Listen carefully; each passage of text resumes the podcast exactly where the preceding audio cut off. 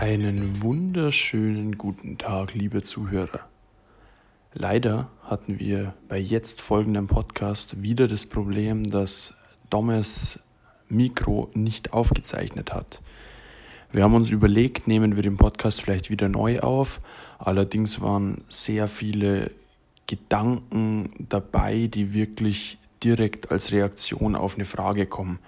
Und dadurch, dass wir euch äh, nur das ganz, ganz Ehrliche zeigen wollen und nicht irgendwas geplantes, gespieltes, haben wir uns jetzt gedacht, dass wir den Podcast trotzdem so hochladen werden, ihr den allerdings wieder nur auf einer Audiospur hört. Deswegen verzeiht bitte die fehlende bzw. mangelnde Qualität. Der Podcast an sich war sehr interessant, deswegen haben wir den auch so gelassen. Die nächsten Podcasts werden dann wieder in gewohnter guter Qualität online gestellt. Ich danke euch und jetzt viel Spaß. Guten Mittag.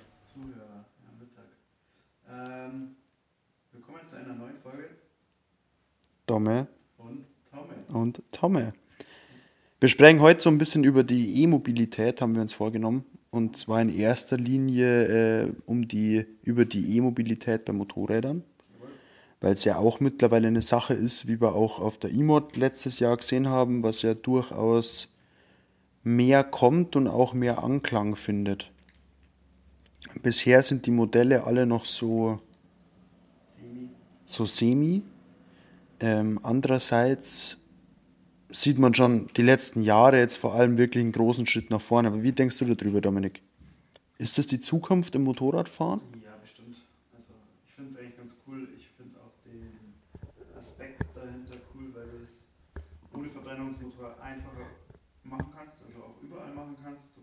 Irgendwie eine, eine Rasenfläche hast, kannst du mit einem E-Bike da irgendwie äh, oder mit so einem E-Cross-Gerät irgendwie da hochfahren oder E-Trail ein bisschen rumfahren. Ist eigentlich ganz cool. Kannst du was üben. Und das geht halt mit einem, mit einem Benzinmotor, Verbrennungsmotor einfach nicht. Also daher finde ich es einfach schon mal sehr cool, weil dann könnte auch in zum Beispiel unserer Region irgendwie der Zweiradsport äh, vielleicht ein bisschen wieder umgesetzt werden. Mhm. Das ist ja jetzt bei uns schon sagen wir mal, ein Problem. Ja, geht gegen Null eigentlich. Genau. Vor allem bei uns in Bayern. Das ist ja wirklich gar Genau, nichts. daher finde ich es auf jeden Fall mal cool. Ob die Technik schon so weit ist, stellt sich da dann manchmal in Frage, weil manche Sachen einfach noch nicht so gut funktionieren. Irgendwie, ja, also es kommt immer darauf an, wie man es sieht, aber es ist halt schon ähm, eher negativ behaftet, die Moto E, wo im, im Weltmeisterschaft mittlerweile ein Bestandteil der Weltmeisterschaft ist. Das ist irgendwie nicht so cool, weil irgendwie wenn dann wieder so ein Ding abbrennt oder irgendwie die die Teile nicht aus dem Kies bringen, weil sie zu schwer sind oder einfach auch die, die fahren die nur eine, eine ganz kurze Strecke, die fahren nicht so schnell. Also es ist ja, also ist klar, es ist ein Anfang, aber es ist halt noch nicht auf so einem Niveau, was aber auch klar ist, aber was natürlich dann erstmal äh, negativ, negative Anhaftungen hat, sag mal. Also ich, ich gebe dir vor allem beim ersten Punkt, dass man einfach sagt, es sind gewisse Dinge leichter umzusetzen, gebe ich dir vollkommen recht. Die andere Frage ist natürlich auch wieder, inwiefern kommt es vielleicht wirklich erst in der Zukunft, ähm, dass du aufgrund der, der E-Mobilität, also aufgrund diesen Stroms und aufgrund der hohen Spannungen, wieder ganz andere Sicherheitsvorkehrungen einhalten musst. Weil wir sehen es bei der Moto E, wenn so ein Teil mal brennt, dann brennt's und dann kannst du es auch nicht mehr so leicht löschen. Jetzt weiß ich natürlich nicht, inwiefern, dass es da bei diesen, was es zum Beispiel gibt von KTM, die, die Freeride, ähm, wie sich es bei denen verhält, ob da auch ein Risiko äh, besteht. Allerdings bin ich schon auch der Meinung, dass es irgendwann so kommen wird, wenn mehr Leute wirklich elektrisch fahren, dann werden auch mehr Sicherheitsvorkehrungen kommen. Ja, die Sicherheitsvorkehrungen sind schon, glaube ich, gar nicht so schlecht. Aber es kann halt immer was passieren. Das ist das bei Moto E, kann es halt irgendwie durch einen Unfall passieren, dass der Akku zu Schaden kommt und dann der halt scheinbar oft mit hohen Hitzen und irgendwie Verbrennung äh, sich dann da äußert. Und ähm, ist ja bei den Autos auch so. Also das ist ja auch ganz klar ein Problem. Ähm, aber so eine Freeride zum Beispiel, habe ich ja selbst schon getestet, ist halt Also es ist jetzt keine vollwertige Kost, muss man dazu sagen, aber es ist total cool. Macht total Spaß. Ja, ja, Du hast halt so einen begrenzten Zeitraum, wo du das nur nutzen kannst. Dann musst du es halt laden. Das ist halt aufwendiger, als wie nur Sprit äh, zu befüllen. Aber es ist eigentlich ganz cool. Und es macht auch Spaß. Ich finde es nicht so schlimm. Es ist halt eine andere Leistung, aber ich finde es nicht, nicht so negativ. Also ich finde es echt ganz cool. Bei uns wurde jetzt äh, vor drei Tagen das Motorradfahren in Bayern wieder erlaubt. Jetzt sieht man wieder Motorräder ohne Ende rumfahren. Das hat ja vor allem das Motorradfahren in, in so auf den normalen Straßen hat ja viel mit Emotionen zu tun. Was dahinter steckt, was der Sound vom Motorrad ist, was der Geruch von, von einem Motorrad ist. Denkst du, geht das bei der E-Mobilität äh, nicht verloren. Also das ist ja schon, das ist ja eine Sache, über die man genauso beim Auto spricht. Aber ich denke mal, dass das, das Motorrad vielleicht bei vielen Menschen noch mal emotionaler ist, weil du halt einfach noch mehr hörst, weil du näher dran bist, weil du vielleicht auch mit einem Motorrad mehr verbindest, als wie mit, mit einem Auto. Ja, da gebe ich da vollkommen recht. Ähm, würde, also man muss sich darauf einlassen, das ist glaube ich der Punkt. Also du musst da Bock drauf haben. Es gibt ja welche, die sagen vom ersten Moment an, nee, das kannst nicht machen, hat keine Emotion, kein Ding, kein jenes. Ähm, würde ich aber einfach, also dem würde ich ein bisschen Zeit geben. Dann kommt das. Denkst du? Ja, glaube ich schon. Ich glaube persönlich nicht, weil wir machen, wie oft machen wir die Erfahrung, egal ob auf der Rennstrecke oder geschäftlich in der, in der, in der Werkstatt, der Auspuff muss ballern. Der muss so laut sein, wie es mehr oder weniger gerade geht. Und das ist ja gerade das, was vor allem, denke ich mal, viele junge Leute wollen. Oder warum fahren, warum fahren Leute, aber warum fällt, fährt auch die ältere Generation eine Harley? Warum machen die das? Also ich würde sagen, das ist jetzt nur eine Mutmaßung, aber ich glaube, dass 80% der Leute Harley wegen dem Sound fahren. Wegen den dicken Motoren, wegen dem geilen Sound, wegen dem einfach alles drum und dran. Das ist, das ist doch gerade das, was das Motorradfahren aus, auszeichnet. Ja, wenn du halt ein Nutzer auf dieser Basis bist, ja. Du bist es nicht, das weiß ich, weil du achtest auch bei dem Rennmoped drauf, dass es nicht zu laut ist. Du willst das eher immer ein bisschen leiser. Bin ich mittlerweile auch so der Typ, dass ich sage, leiser ist schöner als wie laut, weil Keine Ahnung, bei mir hat er nicht mit leise ist schöner als laut, sondern bei mir geht es ja eher darum, dass ich sage, warum muss das Ding so laut sein? Ähm, erstens stört es dich selber. Äh, also ich finde es nicht so cool, wenn es zu laut ist. Und ich finde halt Understatement halt einfach cool. Ich finde die, also es ist klar, wenn du jetzt der Schnellste auf der Strecke bist und dein Moped ist ein bisschen lauter, dann stört es keiner. Aber wenn du halt irgendwie der Letzte bist und es ist laut, das, also keine Ahnung.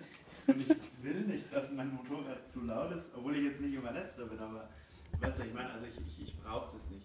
Ich muss mich da nicht profilieren, damit dass mein Ding, mein, mein Kahn da laut ist. Ja, das ist, das ist ein ganz, ganz, also wie ich finde, ein ganz, ganz schwieriges Thema.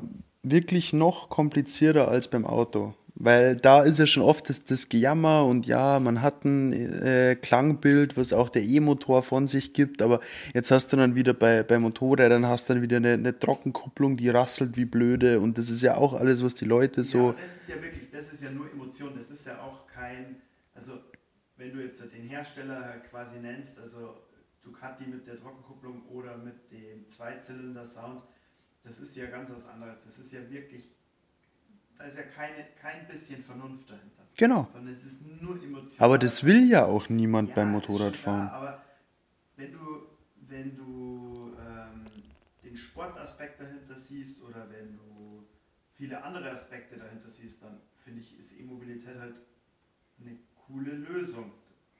Also, oder ein cooler Weg, den man einschlagen kann. Und irgendwann kommt es doch auch, dass, also es geht ja, also ich sage ja nicht, dass man einen Monat warten muss, sondern muss halt eine Generation warten, die wo dann Bock drauf hat, mehr mit E zu machen. Das fängt ja schon damit an, dass in der Stadt mittlerweile fast keiner mehr ein eigenes Auto oder geschweige denn einen eigenen Roller oder so hat, sondern die leihen sich die, oder nehmen diese Lime-Roller. Ja, natürlich, ja. Ähm, das ist ja ganz anders, die wachsen ja ganz anders auf. Also, keine Ahnung, ich bin mit 6, 7 irgendwie auf dem Moped geguckt. Also, habe ich natürlich auch eine ganz andere Verbundenheit oder so mhm. dazu. Ich finde das schon cool, wenn man auf der Rennstrecke ist und dann, also da macht es ja das ganze Spektrum aus, vom Geruch bis Sound, bis was weiß ich was, Emotion ist ja da voll dabei, das ist ganz klar. Und ich würde es auch schlimm finden, wenn das alles ganz weg wäre. Aber wir sind halt eine Generation, wo man die Mischung schon machen könnte und dann fände ich es schlimm, wenn wir nicht offen wären dafür. Ja, so ja. muss man es sehen. Also offen, offen bin ich genau deiner Meinung, aber ich denke, dass sich da wirklich viele, vor allem in der jetzigen Generation, wie du es ansprichst, echt schwer tun werden. Bestimmt, aber ich, also andererseits muss man ja sagen, die, die, also so ein E angetriebenes Fahrzeug kann halt auch saugeile Beschleunigungswerte haben. Und Auf jeden Fall. kann sau cool sein. Und das ist ja dann halt eine andere Herausforderung, die wo du gehen kannst oder so. Oder ich finde zum Beispiel so im, im Trail- oder Cross-Bereich, finde ich halt auch den E-Antrieb eigentlich cool, weil du das schon cool umsetzen kannst. Mhm. Mhm. Und das ist schon eben, weil man dann vielleicht wieder öfter ähm, Schnittpunkte hat, weil man eine Stelle hat, wo man fahren kann. Da, da, kommen wieder mehr Leute auf den Trichter, das doch als, als Hobby auszuleben. Das finde ich eigentlich, also ist halt so, so ein Weg. Und wenn du dann am Ende irgendwie na, das, das aufteilst und sagst, ja, ich bin halt auch mal auf der Rennstrecke mit dem Verbrenner oder ich fahre halt auch so privat mit dem Verbrenner, aber ergänzt das halt mit E, ist es eine gute Mischung. Eine gute ja, Mischung. Ja, ja. Momentan muss man auch sagen, es ist ja ökologisch, macht es halt auch noch nicht so viel Sinn, weil einfach der Strom, äh, die, die Herstellung des Stroms noch nicht so geil ist, wie man es gerne hätte. Es ist halt nicht grün, bloß weil man Stecker einsteckt. Das muss man auch sagen. Das kommt ja auch dazu. Mm, nochmal zu dem Thema, du hast das vorhin schon angesprochen, Moto E beispielsweise, die, die die Kisten fallen ins Kiesbett und der Fahrer hängt dran und, und bekommt sie nicht mehr hoch, eben weil das Gewicht so hoch ist. Wo denkst du, wo geht da der Weg hin, dass man wirklich sagt, man, man, weil das, was das meiste Gewicht ausmacht, ist definitiv der Akku, was anderes äh, wiegt ja nichts an dem Moped, so mehr oder weniger. Ja, aber ich denke, der größte Teil wird da wirklich der Akku sein. Also der hat bestimmt, denkt bestimmt, dass der Akku weit über 100 Kilo hat. Also würde ich jetzt mal so grob einschätzen, wenn du mal überlegst, dass sie ja teilweise so, so zehn Runden fahren, das sind dann, sagen wir mal, eine normale Rennstrecke, so eine Runde wahrscheinlich ungefähr fünf Kilometer lang oder sowas, oder? Dann sind wir bei, bei 50 Kilometer und das ganze Vollgas. Ähm, der Akku braucht schon auch Kapazität. Bei der Leistung, die haben ja auch, glaube ich, an die 200 PS, glaube ich, dann, soweit ich weiß, oder schon ja, drüber. Ja, drüber, normalerweise müsste es Drehmoment, also vom Drehmoment, was das bedeutet, müsste es drüber sein. Ja, ja. Und wie, wie denkst du oder wie stehst du dem gegenüber? Wird das überhaupt, das ist jetzt egal, ob das Auto ist, obwohl es beim Auto wieder überhaupt nicht so viel Einfluss hat, weil natürlich auch ein, keine Ahnung, ein Audi A6 wiegt halt auch seine zwei Tonnen und äh, wenn der Audi A6e ist, dann wiegt er halt 2,2 Tonnen. Ist jetzt prozentual nicht so, nicht so die Welt. Beim Motorrad sieht es natürlich wieder ganz, ganz anders aus. Wie denkst du, bekommt man das in den Griff mit anderen Technologien dann, was einen Akku betrifft oder?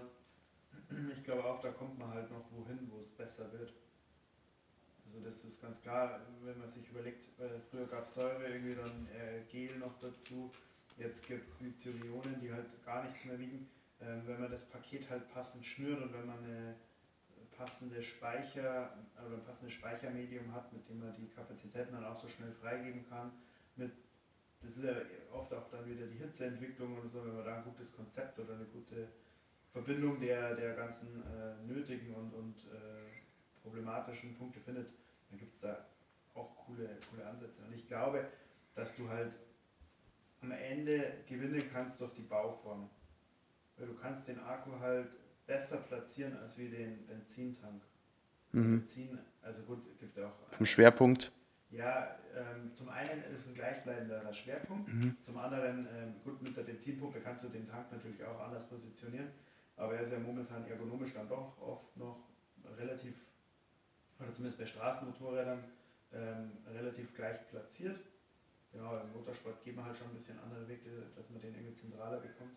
Also ich glaube, da ist schon, schon ein Vorteil auch fürs Fahren und theoretisch oder, oder würde ich mir wünschen, dass man einfach auch ähm, Tech oder die Umsetzung des Motorrads, dass man einen anderen Weg einschlägt und nicht sagt, okay, ich habe den Motor und mein, mein Antriebbereich muss da sein und ich baue das eigentlich wieder wie ein altes Motorrad, sondern man könnte mal einen coolen neuen Weg gehen. Also ein komplett neues Konzept dahinter. Ja, genau, ein bisschen anderes Konzept. Das, ist Das Thema äh, Motorrad neu erfinden, so mehr ja, oder genau, weniger. Das ist das, was halt eigentlich immer irgendwie ein bisschen verloren geht, finde ich. Ähm, wir hatten ja das Beispiel auch schon, das hat man glaube ich, die Woche auch mal kurz besprochen. Ähm, ein neues Motorrad wird nicht entwickelt ähm, auf Basis dessen, was man will, sondern die meisten Motorräder werden entwickelt auf Basis, wo ist eine gute Schnitt, Schnittmenge der ganzen schon bestehenden Fahrzeuge. Und da will man sich treffen, damit man ein, keine Ahnung, wie soll man sagen, so, so, eine, so eine Mischung, die wo für jeden gut ist, findet. Ja, ja. So funktioniert es halt oft. Und ich glaube, damit mit ähm, der Positionierung zum Beispiel des Motors und der, der Akkus, wo du halt flexibler bist, könntest du das neu denken, könntest es einfach cooler machen. Vielleicht wirklich Vorteile daraus generieren. Ja, ja, ja. Ist ja auch beim E-Bike so. Das ist ja, das hat ja angefangen mit einfach einem Elektroantrieb mit ans Fahrrad packen und es ist auch geblieben. Also es ist ja nicht weitergedacht. Es ist ja, es gibt vielleicht ein paar Hersteller, die so Ausreißer sind, die wo da irgendwie neue Wege gehen, aber so richtig anders ist es nicht. Das muss man ja auch sagen. Wir hatten ja auch äh, ein Konzept, mit dem wir uns mal ein bisschen beschäftigt haben. Da wären ja coole neue Wege Mhm, gegangen worden oder, oder wird auch vielleicht gegangen, wie auch immer. Ähm, aber im Umkehrschluss ist es noch sehr nah dran am Fahrrad, was äh, die Vorgabe war, so muss man sagen. Also wir hätten vielleicht noch hätten in eine andere Richtung gedacht. Ja, ja, ja. Ja, es ist halt so diese, diese neuen, äh, es werden keine Pionierarbeiten eigentlich so mehr gemacht, dass man sagt, ich, ich, ich versuch's, ich versuch's zu machen. Ähm, wird, wird kaum noch eigentlich, man, man, ja, man, man, jetzt fällt mir das Wort nicht ein, bin ich zu blöd. Man bleibt quasi auf dieser Erfolgsspur, was das E-Bike gerade momentan hat, man will es aber nicht weitergehen Genau. ist eigentlich eine perfekte Überleitung, weil wir, wir haben gesagt, wir sprechen noch über eine andere Firma und wir sprechen noch über einen anderen Mann. Ein Mann, der definitiv ein Pionier ist, was sein äh, Gebiet oder seine Gebiete überhaupt so betrifft. Und das ist ein, für mich ein hochintelligenter Mensch, der, keine Ahnung, gefühlt 300 Stunden in der Woche arbeitet. ähm, ja, ist Elon Musk von Tesla. Was sagst du zu ihm? Ist ja jetzt halt mittlerweile wirklich so die letzten Jahre, vor allem durch Tesla, durch seine Aktionen, durch seine Twitter-Posts auch ein Mensch, der immer wieder in den Medien ist, der immer präsent ist, der sich natürlich auch immer genial hervorspielt durch seine Aktionen, ob sie jetzt positiv oder negativ sind. Das ist eben das. Ja, also, ja, bist noch. Nö, war jetzt. Ähm, ich ich würde so sagen, äh, auch wie du, ähm, gefühlt arbeitet er zu viele Stunden für überhaupt die Woche. Ähm, setzt damit aber auch gut was um. Das hat auch Hand und Fuß, was er macht. Ähm, er setzt es halt rigoros um, was ich cool finde und beneidenswert finde, dass du immer den Arsch in der Hose hast, ähm, einen Weg vorzulegen und den auch zu gehen und das auch umzusetzen und zu versuchen und nicht ähm, sich da am Anfang schon klein machen zu lassen, sondern es wirklich mal zu machen. Also das finde ich sehr cool. Und ja, vermutlich ist er sehr intelligent. Und ich glaube, da ist auch ge genau das Problem, warum er oft in den Medien oder so ähm, oder wie er sich äußert, warum es vielleicht Probleme macht. Ähm, weil er halt einfach vielleicht sozial dann nicht ganz ähm, so einfach verträglich ist. Er sagt halt, was er denkt, so Ja, würde genau, ich ihn was er einschätzen. Ja. denkt. Er, ist, äh, er denkt vielleicht auch manchmal um eine Ecke, wo nicht äh, von vornherein klar ist, warum oder wie oder was. Und ich glaube, das macht halt zum Problem. Andererseits, wenn es nur ein Marketing-Gag ist, ist es auch gut. Muss man sagen. Also er macht es ja, er, er, ist ja dann in allen Medien, also schlecht macht das so oder so nicht. Ja, wie beispielsweise die Vorstellung von dem Cybertruck mit dem, mit dem Glas, was kaputt geht. Das weiß war ja. nicht Genau, was, was Ja, also ich, ich, ich habe tatsächlich darüber gestern mit meinem Vater diskutiert. Und also, wie blöde müsstest du sein, dass du ein Auto machst, wo du sagst, das, die Scheiben sind kugelsicher. Und dann wirft er da so ein Teil rein und die Scheiben zerbersten. Wie blöde musst du sein bei einer Vorstellung von einem Auto? Und andererseits ist es doch einfach so, dass wir beide wahrscheinlich von dieser Vorstellung, von diesem Cybertruck nichts mitbekommen hätten, außer vielleicht von ein paar Zeitungen, die geschrieben haben, hey, wie hässlich ist denn dieses Auto? Aber ansonsten hätten wir wahrscheinlich von dieser Vorstellung nichts mitbekommen, wenn das nicht passiert wäre, weil es war einfach in jeder blöden Zeitung. Es war überall ausgeschrieben. Also ich glaube, dass das einfach wieder eine, eine absolut geniale Marketingstrategie von ihm war, wo er schon so weit denkt oder eben davon, er setzt es voraus, dass die Leute kapieren, dass keiner so blöd ist, dass du das versauen würdest. Genau, das mag sein. Genau. Genau, und das wäre ja das, was, ist ja das, was ich sage. Also entweder es ist einfach zu genial, dass du es einfach im ersten Moment gar nicht blicken kannst, oder es ist halt wirklich zu blöd. Aber genau, wo, wie ist es, weiß man nicht. Man kann nur äh, mutmaßen. Ja, aber es ist auf jeden Fall interessant. Also das, ich finde es äh, ganz cool, weil er es halt macht. Das finde ich eigentlich wirklich das, das Beste. Ähm, er lässt sich da, der wurde ja lange belächelt von den ganzen größeren Autobahnen, von den deutschen Autobahnen. Und ähm, wenn man es jetzt mal sagt, okay, die Qualität der Fahrzeuge ist eine andere. Amerikanisch halt. Ja, ganz klar. Also das ist natürlich nicht unser, unser Standard. Das muss man sagen. Äh, die Frage ist auch, muss man sich vielleicht einfach davon verabschieden? Ist es gut, ist es schlecht? Da muss man bloß ganz kurz, ganz kurz, äh, bloß für die Leute, die vielleicht jetzt einen Tesla oder sowas noch nicht gesehen haben.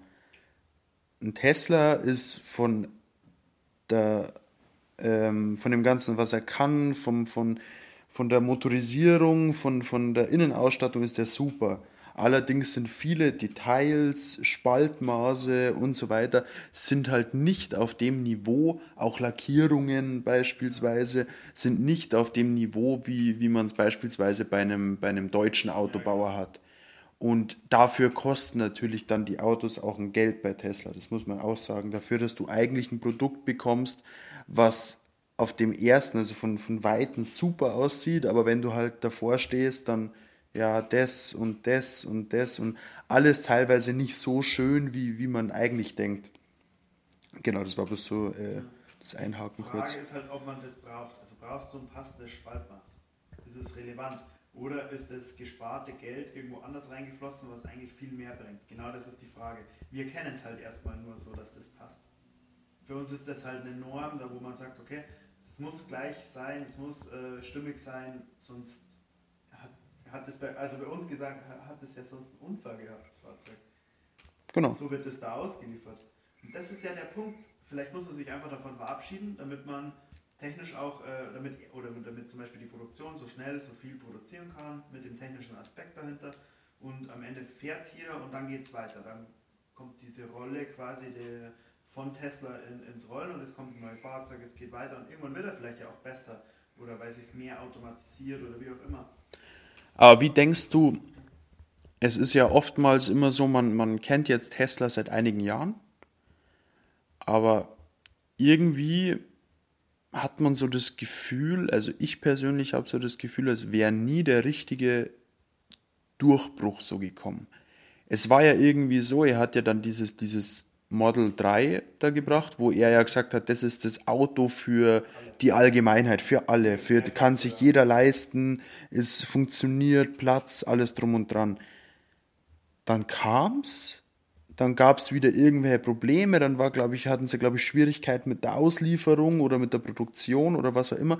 Und dann hat sich das Ganze wieder so verlaufen. Und jetzt muss man wieder ganz ehrlich sagen, wie viele Model 3 siehst du eigentlich? Ja, du musst überlegen, wie viele Leute leben jetzt in Deutschland und wie ist unser Markt geprägt. Jetzt hast du natürlich, ob, also dir fällt es ja nicht auf, ob jetzt ein BMW, ob das ein, also sagen wir mal Dreierreihe, äh, ob es ein, also gut, vielleicht, nee, 30 fällt dir wieder auf, weil er ist ja schon mittlerweile sehr alt. Aber sagen wir mal die Nachfolgermodelle, bis hin zu den modernen, fällt dir denn das auf? Dir fällt ja nur auf, dass es ein BMW ist. Du denkst, du weißt ja nicht Doch. genau, ah, das ist jetzt der, die Baureihe, das ist jetzt der, das Ich weiß das schon. Ja, du weißt es, aber du notierst es dir nicht. Ja, klar. Das bedeutet für dich, BMW ist gut vertreten oder VW ist gut vertreten. Wenn du aber dann auf, auf Prozenten her rechnest, dass Tesla vielleicht gibt und Tesla, wenn jetzt schon drei Generationen an Menschen Autos verkaufen würde, dann wäre ja die, die Streuung viel besser. Aber du achtest halt, finde ich persönlich, mehr auf diese Exoten. Und ich würde jetzt rein aus dem Bauchgefühl sagen, dass ich bei uns hier in der Umgebung mehr BMWs i3 gesehen habe, auf die ich achte, weil es einfach eins der hässlichsten Autos ist, die irgendwo existieren, als wie so ein Tesla Model 3. Nee, würde ich gleich fast sagen, es nimmt sich die Waage. Also ich sehe mehr Tesla. Echt? Also irgendwie. Ich weiß, bei uns äh, fünf könnte ich dir jetzt sagen, die wo im Umkreis von 20 Kilometer sind. Mhm, und ich weiß auch ungefähr, wo die, wo die Leute ansässig sind. Aber, aber verstehst du mein Gefühl, dass irgendwie nie so der richtige. Es kam nie so richtig dieses Auto, wo man sagt, boah, Hammer. Es gab zwar diesen, diesen Tesla P85 Model Ja, S oder so, da wo, der, der, wo, wo die Beschleunigungswerte von dem größten Wahnsinn war bis 100, also wo er alles zerlegt hat, ob Porsche, GT2 und was auch immer. Aber das war dann mal cool und man hat gesagt, boah, Hammer, wie funktioniert das, wie geht das so schnell und geiles Auto oder was auch immer. Aber dann war es schnell, dann ist es schnell wieder so veräppt, es kam dann nichts mehr wirklich nach. Und das ist eigentlich so ein Punkt, was mich sehr, sehr verwundert bei einem Elon Musk, der ja marketingtechnisch so genial ist, warum er es dann irgendwie immer verschläft, da wieder was nachzulegen. Weiß ich, er da was verschläft. Ich glaube auch eher, ähm, das Problem bei uns ist noch, dass zu wenige Leute sich darauf einlassen, auf die Elektromobilität.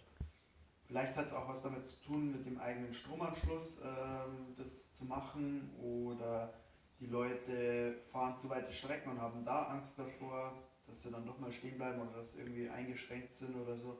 Ich glaube, das ist eher das Problem. Ich kenne ein Beispiel, ähm, der fährt in, jeden Morgen 20 Kilometer, kann in der Arbeit laden, zahlt da, also extra, also das ist jetzt nicht so, dass das äh, gesponsert wird oder so, aber zahlt halt da seinen Strom an der Ladesäule, passt. Macht der jeden Tag, wenn er Mhm. zur Arbeit fährt. Hm. Toll. Super. Ja, wenn sich's anbietet, Genau, perfekt. äh, tanken oder quasi die, die Strom relativ günstig und äh, kleines Auto, top. Fertig. Also es, wenn man es machen wollen würde, würde es wahrscheinlich oft gehen. Man muss sich Auf halt jeden Fall. Ich muss auch ganz ehrlich sagen, ich wäre, ich wäre, wenn wir jetzt sagen würden, wir holen uns irgendwie als Firmenfahrzeug irgendwie ein ein E-Auto, wäre ich sofort mit dabei. Also hätte hätte ich überhaupt kein Problem und, und würde ich auch wirklich super finden, weil ich mit, weil ich denke halt vor allem mit Motorrad, Rennsport und so weiter ist es halt natürlich auch irgendwie ein gewisser Ausgleich, vielleicht auch einfach nur für das, für das innere Ich, dass man sagt, hey, wir, wir verhauen, wir hauen so viele Schadstoffe durchs Motorradfahren und so weiter in die Welt raus. Deswegen fährt man privat irgendwie Aber bloß ein das ist ja E-Auto. eh ein Thema, wo wir, wo wir ja schon mal intensiver dran gearbeitet haben, dass wir einen maximalen Ausgleich dazu schaffen wollen, egal mit welchen Mhm, Umweltprojekten wir das versuchen wollen. Und das ist da ist eben wirklich so ein Elektroding auch ein äh, Ansatz, wobei halt momentan die Herstellung des Stroms noch, finde ich noch nicht gut. Ähm, vielleicht ergibt sich das aber mit irgendwie äh, bei uns mit, mit Erweiterung der Firma, dass man sagt mal, Hast, hast du dich da schon mal erkundigt, wie das ist, wenn du, wenn du sagst, du ähm, willst jetzt hier in die Firma so eine, so eine Zapfsäule anbauen oder so? Ist sowas, sowas umzusetzen relativ leicht? Also für uns intern auf jeden Fall würde gehen. Ähm, ich glaube, da würde es sogar Förderungen geben oder gab es zumindest mal. Müsste man sich mal anschauen. Also ich fände es cool. Ich, äh, haben wir ja eben schon drüber geredet. Wir, ähm, wenn wir erweitern, würden wir ja eh viel auf äh, eigen hergestellten Strom zurückgreifen wollen. Also da würde das ins Konzept ja eh passen. Genau, also von dem her könnte man sich mal Gedanken machen, Ja, ja. Ja, weil an sich ist es ja wirklich so, wie du, wie du sagst, wenn du die Möglichkeit hast, dass du in der Arbeit dein Auto ansteckst, du bist in der Arbeit, du fährst abends nach Hause, dein Weißt, Auto ist wieder voll. Stunden, genau. Das ist super. Aber letztendlich, wenn ich jetzt so sage, wenn ich diese Möglichkeit nicht hätte und ich habe ein Auto, was eine Reichweite von 350 Kilometer hat, dann würde ich jetzt halt, ich bin halt dann momentan an dem, an dem Stand, wo ich sage, warum soll ich es machen? Weil ich fahre jetzt ein Auto, was, was eh schon extrem wenig Sprit braucht, extrem wenig Diesel braucht, was wahrscheinlich auch extrem wenig ausstößt dadurch. Und ich denke mir, grüner kann ich eigentlich momentan fast nicht von A nach B kommen. Das Geld invest muss man halt auch. Genau. Aber und das ist halt momentan so, wo ich halt sage, da, da empfinde ich nicht bei den aktuellen E-Autos so die, dieses Verlangen danach, das zu machen, weil es einfach für mich noch nicht ausgereift ist. Ich würde dann eher vielleicht auch mehr so auf dieses Wasserstoffthema gehen oder so, weil das für mich nochmal vielleicht ein Stückchen interessanter ist, ähm, wo ich vielleicht mir auch denke, es ist ein bisschen mehr die Zukunft als E. Aber ja, es, es fehlt momentan der Anreiz. Also so geht es mir zumindest, dass, dass man jetzt sagt, hey, ich steige jetzt auf E um. Ja, aber das ist ja genau das Problem. Ähm, ich finde auch, das Thema ist äh, nicht zu Ende gedacht. Das ist dann wieder so, man setzt es nicht komplett um. Man macht nichts Innovatives draus. Und ich weiß, boah, ich weiß nicht mehr, wie lange es her ist, aber es ist schon zehn? Nee, acht Jahre her, sag ich jetzt mal. Da haben wir, habe ich mich mit einem Bekannten, da haben wir, oder beziehungsweise da haben wir uns Gedanken gemacht, da kam es gerade so auf, wie wäre es denn, wenn du für das Laden eine Lösung findest? Und da wär, wäre eine da gewesen. Und es war auch eine große Firma äh, daran interessiert. Ja, die haben sich dann, sage ich mal, selber ins Ausgeschossen vielleicht auch. Aber das würde ich jetzt für Fahrräder, für Motorräder, für Autos genauso nochmal versuchen, wenn ich ähm, entweder mit den passenden Leuten arbeiten würde, die wo Kompetenzen in dem Bereich mhm. hätten, oder wenn ich wissen würde, ich hätte irgendwie einen Geldgeber an der Hand, der vielleicht sich für so ein Thema interessiert. Mhm. Dann würde ich sofort wieder auf diese Ideen zurückgreifen und versuchen, sowas umzusetzen. Weil es gibt Lösungen, die wären total cool, aber du musst sie halt durchdenken, du musst sie fertig machen, du musst sie ausarbeiten und dann an die, an die Leute bringen. Das ist eben das, wo ich glaube, Deutschland noch kein Interesse dran hat. Weil wir eben eine funktionierende, also bis auf jetzt sagen wir mal die Krise, aber wir haben eine funktionierende Wirtschaft oder vor allem eben durch die Automobilität äh, eine Wirtschaft, die funktioniert und das will, glaube ich, momentan noch keiner äh, beenden. Ja, man muss natürlich auch sagen, dass bei uns, äh, wie du gerade gesagt hast, bei uns die Autolobby extrem groß ist. Genau. Das ist ja wahrscheinlich wie in Amerika die Waffenlobby, so mehr oder weniger.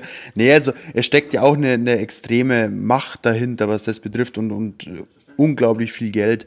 Und von daher, ja, es wird auf jeden Fall interessant, wie sich das die nächsten Jahre so entwickelt, vor allem im Motorradbereich. Also da bin ich wirklich extrem gespannt drauf, wie die Leute so drauf reagieren. Wie gesagt, wir haben dieses Motorrad auf der E-Mod gesehen. Es war auch von einem relativ kleinen Hersteller. Da da war definitiv gut, es ist natürlich was Neues, aber es war Interesse da. Also standen viele um das Motorrad rum, haben sich das Ganze angeschaut und alles Mögliche.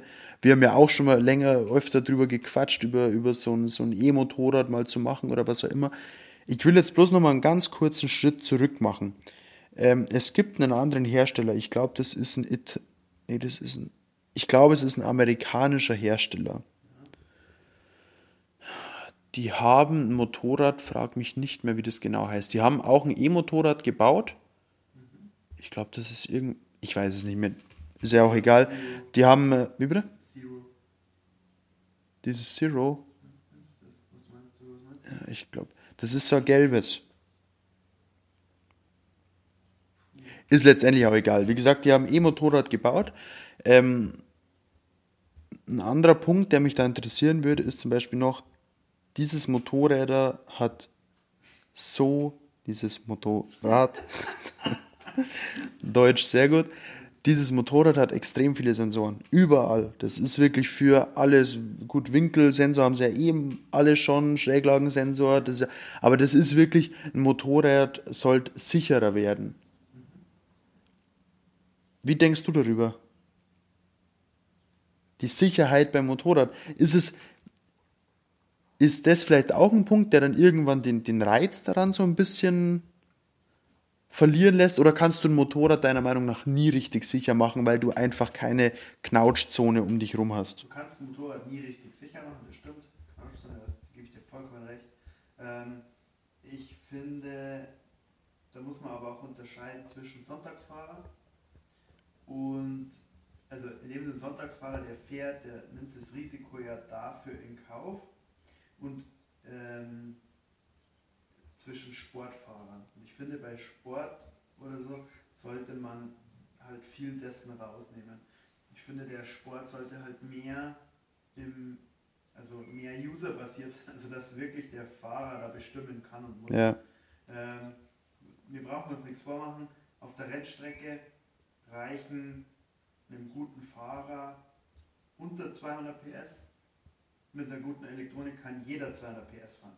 Und das ist so ein Faktor.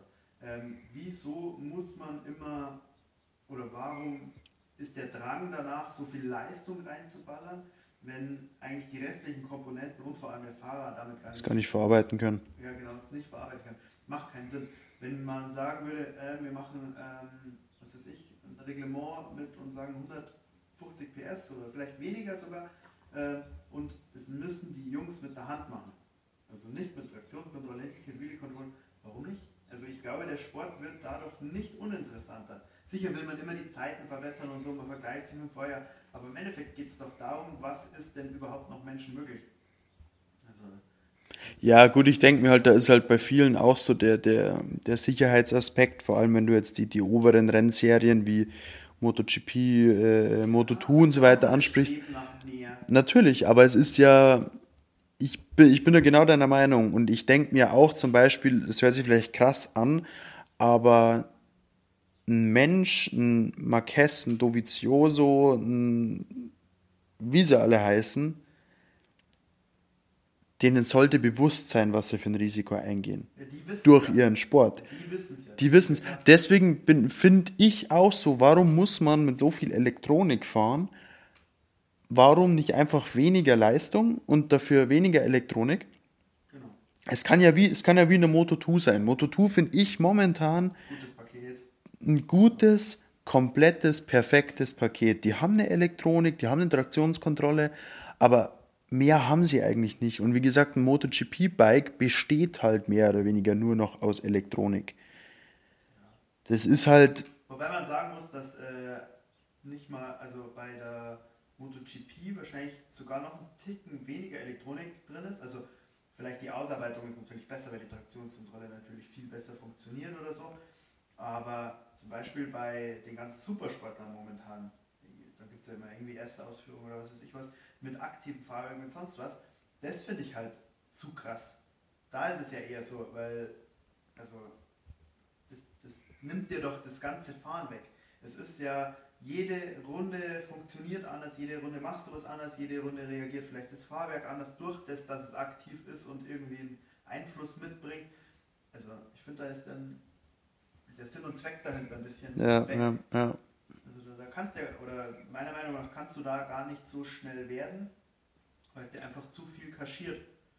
Das, das macht dir eigentlich zu viel kaputt. Genau, hatten wir die Woche auch mal das Thema, äh, so mit Motorentuning und so. Ähm, wir haben einen bei uns in der Klassik-Rennserie, der wird so zwischen 160 und 180 PS haben mit seinem Motor. Der fährt kleine Strecken nur im dritten und vierten Gang und kommt aber da, trotz dessen aus den Ecken besser raus als ich mit der Panigale, weil die Panigale die Leistung gar nicht bereitstellen kann. Weil die einfach sagt, nee, da muss ich reduzieren. Ja. Und wo ist denn dann da der Effekt oder der Erfolg?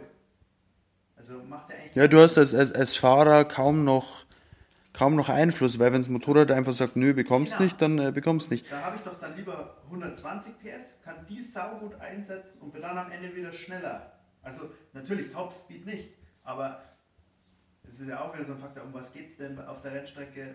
Kurvenspeed und Beschleunigung und Bremsen ist halt das, ob ich jetzt halt 220, 250 fahre, eigentlich uninteressant. Da auch ein ganz, ganz interessanter Punkt äh, dazu, da haben wir ja mal einen, einen auch einen, einen, einen Kumpel aus der, aus der Klassik-Rennserie mit unserer Panigale fahren lassen, der ja davor eben auch eine, eine G6R 750 Ältere älteren Baujahrs ohne äh, viel Elektronik oder ohne jegliche Elektronik eigentlich ja, fährt. Schon Einspritze, das war die maximale ah, okay. ähm, und, und der sagt ja auch, dieses, dieses Fahren mit Elektronik ist halt ein komplett anderes Fahren. Sein erstes, sein erstes, was er eigentlich machen wollte, ist, ob man diesen Schräglagensensor nicht irgendwie anders einstellen kann, dass der erst später einschreitet weil der natürlich merkt, du bist schräg und gibt demnach noch weniger Leistung oder gar keine Leistung weiter. Und ähm, das ist ein komplett anderes Fahren und deswegen ist auch er, ich will nicht sagen, nicht damit zu, zurechtgekommen, aber er ist, er ist in keinster Art und Art und Weise irgendwie an sein persönliches Limit gekommen. Weil er halt einfach sagt, äh, das fährt komplett anders. Das ist kein Vergleich. Du musst ja auch anders fahren, also da brauchen wir nichts, nichts vormachen. Aber ich finde halt, eigentlich geht da ein bisschen der Motorsport-Aspekt dadurch verloren. Ja. Und das ist auch das, was ich halt dann cool und interessant finde, wenn wir äh, an, an, nationalen Strecken sind, wo andere Serien auch fahren und wir sind zeitlich irgendwie relativ knapp dran an irgendwelchen Tausendern, wo du mit, mit modernster Technik auch sagst, ja gut, also die paar Sekunden könnte ich jetzt auch mit der Mehrleistung machen und wenn ich dann die elektronischen Helfer noch habe, gar kein Stress mehr. Das ja, ist ja auch die. Herausforderung, finde ich, bei, dieser, so bei uns mit dieser Moto-Trophy oder Klassik-Motorsport. Äh, das ist halt cooler, es ist halt authentischer meine Meinung dazu jetzt. es ist halt einfach noch mehr Emotion dahinter, ja, irgendwo auch. Es ist halt so, genau. Es sind irgendwie lauter oder viele ähm, junge oder ältere Hasen vor allem, die wo schon lange im Motorsport dabei sind, die das aber halt immer noch mit der Hand regulieren. Und das ist, äh, was auch ein cooles Beispiel ist, ist vielleicht, es gibt ähm, ein Name, ist mir jetzt entfallen, ähm, ist, äh, der fährt irgendwie immer 100 CBR. Ähm, alles ohne, ohne Elektronik. Das Instruktor ist echt schnell und war dann halt mal auf einem modernen Vorrat drauf und ist halt dann irgendwie Sekunden schneller. Jetzt hat er aber vorher wirklich gut fahren können, aber er konnte ohne Probleme mit dem anderen Ding sofort schneller fahren. Das ist halt einfach nur eine, also das hilft dir halt einfach über dein Limit zu gehen. Also du, du, du kannst halt viel mehr erreichen. Wenn du dann aber mal in eine, in eine Situation kommst, wo die Elektronik entweder versagt oder wo du halt einfach gefragt bist, wie willst du das dann noch umsetzen? Wie willst du da noch äh, gut aus der Situation rauskommen? Das ist halt das. Also auch zum Beispiel so ein Denkansatz. Hm, es hilft dir über dein Limit. Also ich, weiß es eben nicht, weil du, weil du es ansprichst. Ich weiß halt nicht, ob bei vielen Dingen die Elektronik, vor allem die Rundenzeit betreffend, die Elektronik besser ist. Ja, und mich, mich würde es wirklich mal unglaublich interessieren, wenn du die, ähm, wo ist, wo ist Redding davor gefahren? Vor WSBK? BSB. Mich würde es unglaublich interessieren, wenn du die Jungs von der BSB mal auf den Strecken von der World Superbike fahren lässt ob die wirklich langsamer sind, weil BSB fährt komplett ohne Elektronik. Und die fahren Superbikes wie Panigale, V4R, S1000RR, BMW ohne Elektronik, mit dieser Leistung, die da ansteht. Also bei der Panigale über 230 PS, wenn sie so im Serien äh, Ding ist. Und da würde mich wirklich interessieren, wenn du natürlich auch einen Fahrer hast, der das beherrscht, ob du mit der Elektronik besser unterwegs bist. Du bist bestimmt sicherer unterwegs, weil man sieht bei der, bei der BSB um einiges mehr Highsider als wie bei der, bei der äh, World Superbike. Aber von der, von der Geschwindigkeit und von der Rundenzeit, wenn du einen Fahrer hast, der das wirklich gut beherrscht. Genau, da gebe ich dir recht. Ich glaube, dass die auch nicht langsamer sind. Ich glaube, dass die in manchen Situationen sogar schneller sein können, als wie die Elektronik das verzeiht. Ähm, das andere ist aber, dass halt einfach sich äh, bei dem Beispiel, wo ich genannt habe, ist das Motorrad halt einfach zehn Jahre neuer und die anderen können halt auch so schnell fahren wie einer mit der alten Technik. Das ist eher das. Also das meine ich mit Limit von sich selbst. Ich glaube schon, dass jetzt so ein modernes Motorrad äh, einmal mit, einmal ohne Elektronik mit dem passenden Fahrrad drauf gleich schnell bewegbar ist oder vielleicht der ohne Elektronik manchmal einen Vorteil haben kann. Oder auch der andere, das muss man so sagen. Aber wenn du halt ähm, kein oder nur mit Elektronik fahren kannst und einigermaßen schnell bist, dann fährst du ja über dem, was du kannst, weil du wirst ja definitiv Klar. das Gas ja. weiter aufreißen. Ja. Und am Endeffekt solltest du ja anders an diese Sache herangehen. Du solltest es ja können und dann hilft dir das vielleicht. So, so sehe ich es eher. Weil wer kann denn aus der Hand heraus mit einem Drift durch eine Kurve fahren. Wer kann denn das wirklich? Das ist jetzt bei uns, bei den, bei den äh, alten äh, Mopeds, siehst du es halt, dass es können, die Leute. Die wissen, dass das geht oder da passiert dir das einfach, da gehört das zum Fahren dazu. Mhm. Bei der Panigale Da beschleunigst du einfach raus, hinten das stellt sich ein 3 cm aus und dann fährst du so raus aus die, auf die Kurve. Mhm. Fertig. Aber da musst du nichts können dazu. Es ist natürlich mit der ganzen Elektronik auch alles viel besser regulierbar. Wenn man jetzt einfach sieht über, über ähm, MotoGP, die eine Dreiviertelstunde fahren, zu hoher Reifenverschleiß, was mache ich? Ich fahre einfach ein anderes Mapping, dann hat sich dieser zu hohe Reifenverschleiß Genau. erübrigt, weil der, die Temperatur abfällt und so weiter. Bei einem Motorrad ohne Elektronik, wie gesagt, da ist deine rechte Hand für den Reifenverschleiß verantwortlich und wenn du die nicht beherrschst, dann ist der Reifen runter, dann kannst du das Rennen super gestartet sein, aber du musst es eben ja auch über die ganze Zeit, weil es ist ein bisschen schwierig, wir reden gerade immer ständig nur von der schnellsten Rundenzeit, aber dass dir dass dir die, die, die schnellste Runde in einem Rennen eigentlich nichts bringt, weil du musst es eben über 15, 20 oder vielleicht auch plus 10 Runden durchziehen und da stellt sich halt gerade raus, wie gut bist du als Fahrer und wie sehr beherrschst du das Motorrad. Und das ist halt natürlich ohne ähm, Elektronik nochmal eine ganz andere Hausnummer wie Definitiv. mit. Okay. Gut, Dame. Ja. Hast du noch ein Thema oder sollen wir es für heute belassen? Können wir für heute belassen? Trinken wir noch ein Käffchen, Machen würde ich sagen. wir. Dann, Dann vielen Dank. nächsten Mal. Danke fürs Zuhören, genau. Dir auch. Vielen Dank, Dominik, fürs Zuhören. Tschüss. Ciao.